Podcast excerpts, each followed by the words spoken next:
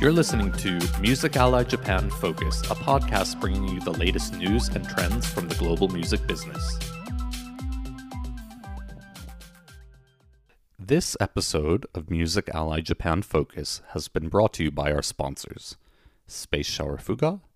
Rekochoku, and Kotolab. 皆さんこんにちは。ミュージックアダイジャパンエディターでデジタル音楽ジャーナリストの J コーガミです。このポッドキャスト番組は世界で賛否両論を呼ぶ音楽ビジネスの議論や著作権関連のニュース、音楽業界で働く人が知るべき情報を分かりやすく短い時間で毎回解説しています。Spotify、Apple Podcast、Amazon Music、Anchor など各種アプリで配信しています。いつも聞いてくださっている皆さんありがとうございます。まだ聞いてない方は、このエピソードの後に続けて他も聞いてみてください。そして、この機会にミュージックアライジャパンフォーカスのフォローもお願いします。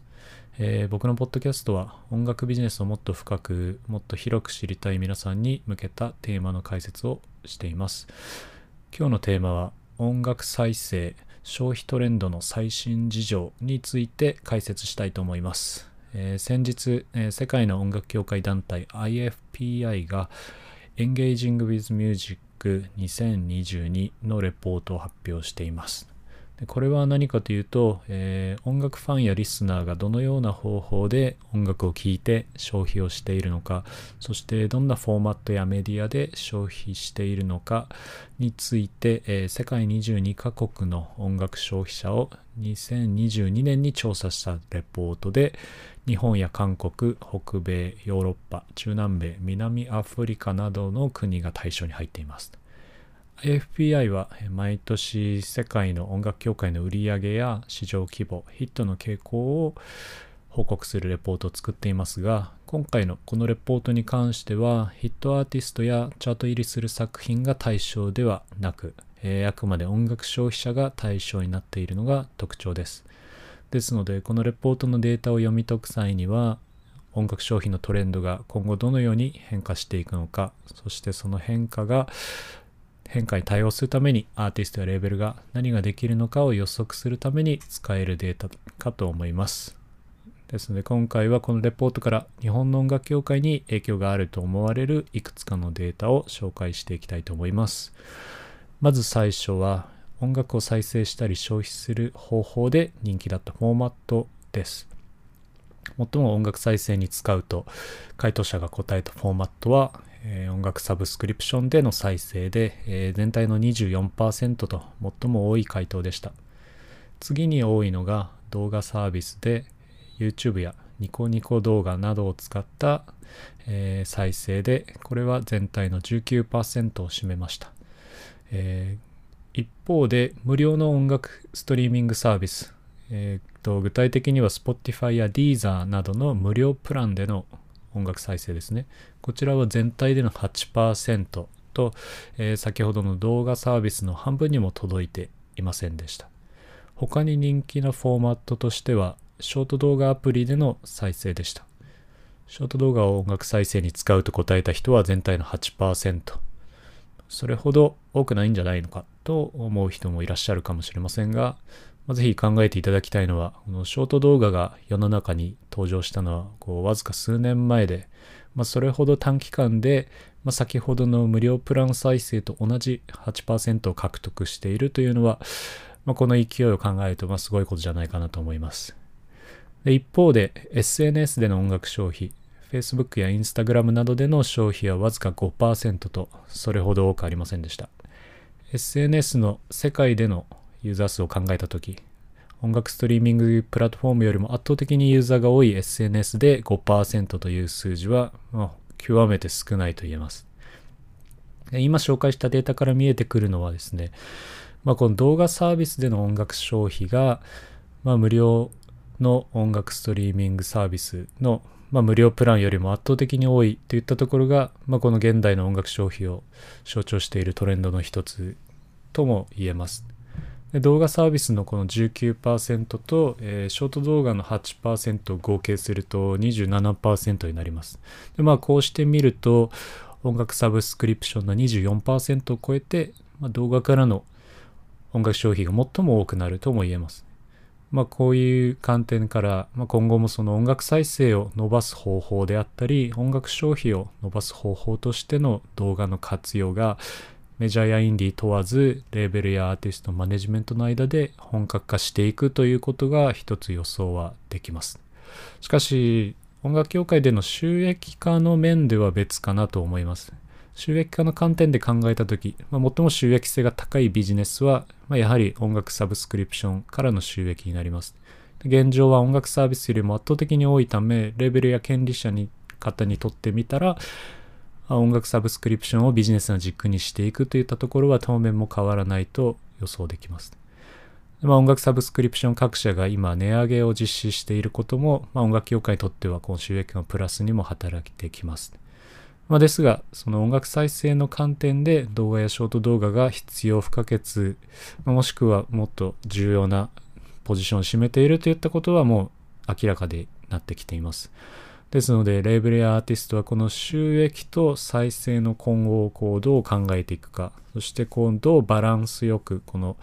収益と再生の戦略を作るかっていったところが重要になっていきます。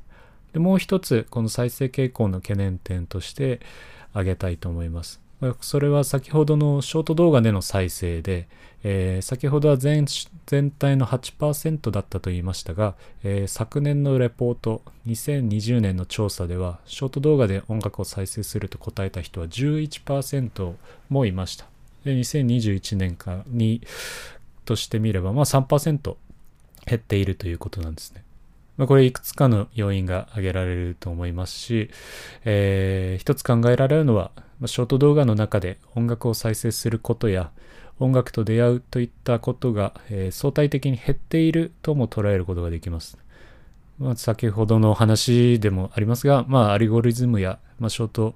えー、動画アプリの利用時間の変化や、まあ、それから TikTok から YouTube ショートにユーザーが移ったなど、まあ、様々な理由が考えられると思いますが、このショート動画内で音楽再生や音楽消費が行われるといったこの傾向を今後さらに、え、細かく注視していく必要があると言えますと。レポートに戻ります、えー、音楽ファンがどれくらいの頻度で音楽再生するか、その方法についての質問では、回答者は、えー、平均6種類以上の方法で音楽を再生したり消費すると答えました。まあ、これは音楽サブスクだけを使うとか YouTube だけを使うといったことではなく6つ以上の何らかしらの方法で音楽を再生をしているということです。まあ、例えば Spotify、TikTok、YouTube、ライブ、Netflix、ライブ配信など様々なプラットフォームや場面に広がって音楽を再生したり消費をしています。同じ質問では16歳から24歳は平均7.7種類以上の方法で音楽を再生したり消費すると答えました。若年層になればこの音楽再生の方法がさらに増えます。レーベルやアーティストの観点からするとですね、これはつまりこれは全体的に音楽再生や音楽消費される選択肢が広がっていることを意味していますと。